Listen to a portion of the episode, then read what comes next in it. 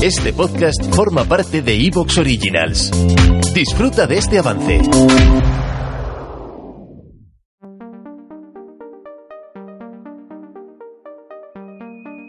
Este es un nuevo programa de relatos de misterio y suspense.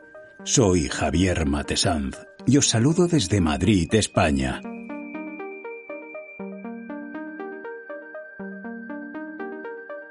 Baúl de Libros presenta Relatos de Misterio y Suspense. Hoy presentamos Los Ojos de la Pantera, escrito por Ambrose Bierce. Los Ojos de la Pantera es un relato de terror del escritor norteamericano Ambrose Bierce publicado originalmente en la edición del 17 de octubre de 1897 en el periódico San Francisco Examiner y luego reeditado en la antología de 1898 Cuentos de soldados y civiles. Los ojos de la pantera narra la historia de Irene Marlowe, una mujer pantera basada en la leyenda del hombre lobo, aunque con particularidades muy distintas a las de los típicos relatos de licántropos. Irene, por ejemplo, no fue mordida por un hombre lobo, sino que se encuentra poseída por una especie de maldición prenatal que la lleva a asumir la forma y el comportamiento de una pantera.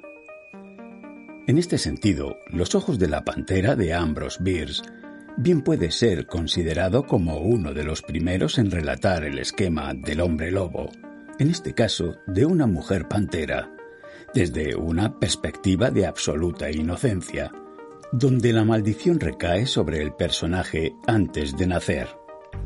En este contexto, algunos deducen que la fuente de inspiración para esa dinámica se encuentra en el clásico de E. T. A. Hoffman, Mademoiselle de Scuderi.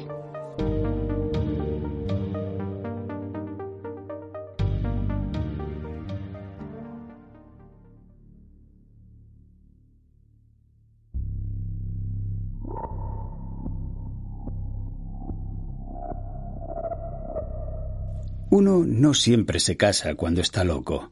Un hombre y una mujer, la naturaleza había sido responsable del agrupamiento, se encontraban sobre un rústico asiento a última hora de la tarde. El hombre era de mediana edad, esbelto, atezado, tenía la expresión de un poeta y la tez de un pirata. Era un hombre al que a nadie le importaría volver a mirar una segunda vez. La mujer era joven, rubia, llena de gracia, con algo en su figura y movimientos que sugería la palabra ligereza. Iba vestida con un traje gris al que daban textura unas extrañas manchas marrones. Podía ser hermosa, pero no era fácil decirlo porque los ojos impedían que se prestara atención al resto del cuerpo. Eran de color verde grisáceo, largos y estrechos, con una expresión que desafiaba todo análisis. De lo único que podía estar seguro uno es de que eran inquietantes. Cleopatra debió tener unos ojos semejantes. El hombre y la mujer estaban conversando. Cierto, decía ella, Dios sabe que te amo, pero casarme contigo, eso no, no puedo ni podré hacerlo. Irene, ya me has dicho eso muchas veces, pero siempre me has negado cualquier explicación. Tengo derecho a saber, a entender, a poner a prueba mi fortaleza si es que la tengo. Dame una razón. ¿De por qué te amo?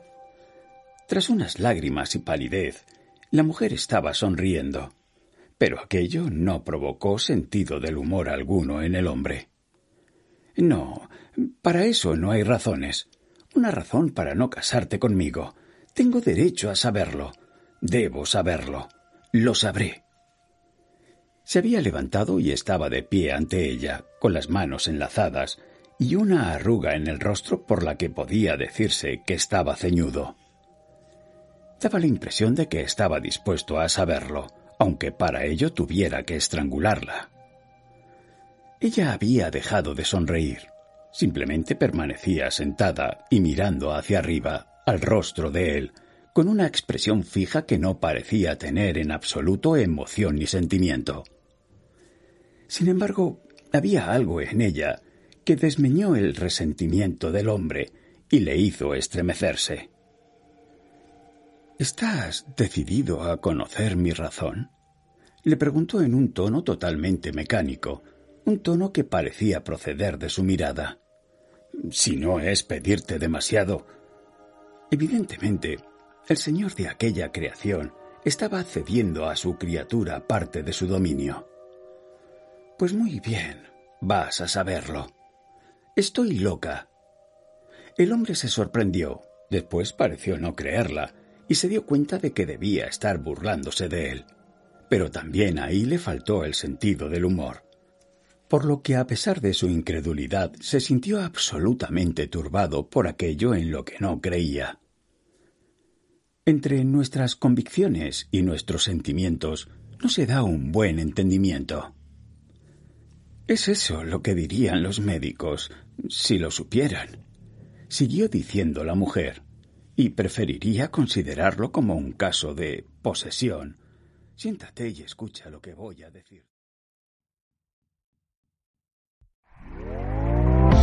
¿Te está gustando lo que escuchas?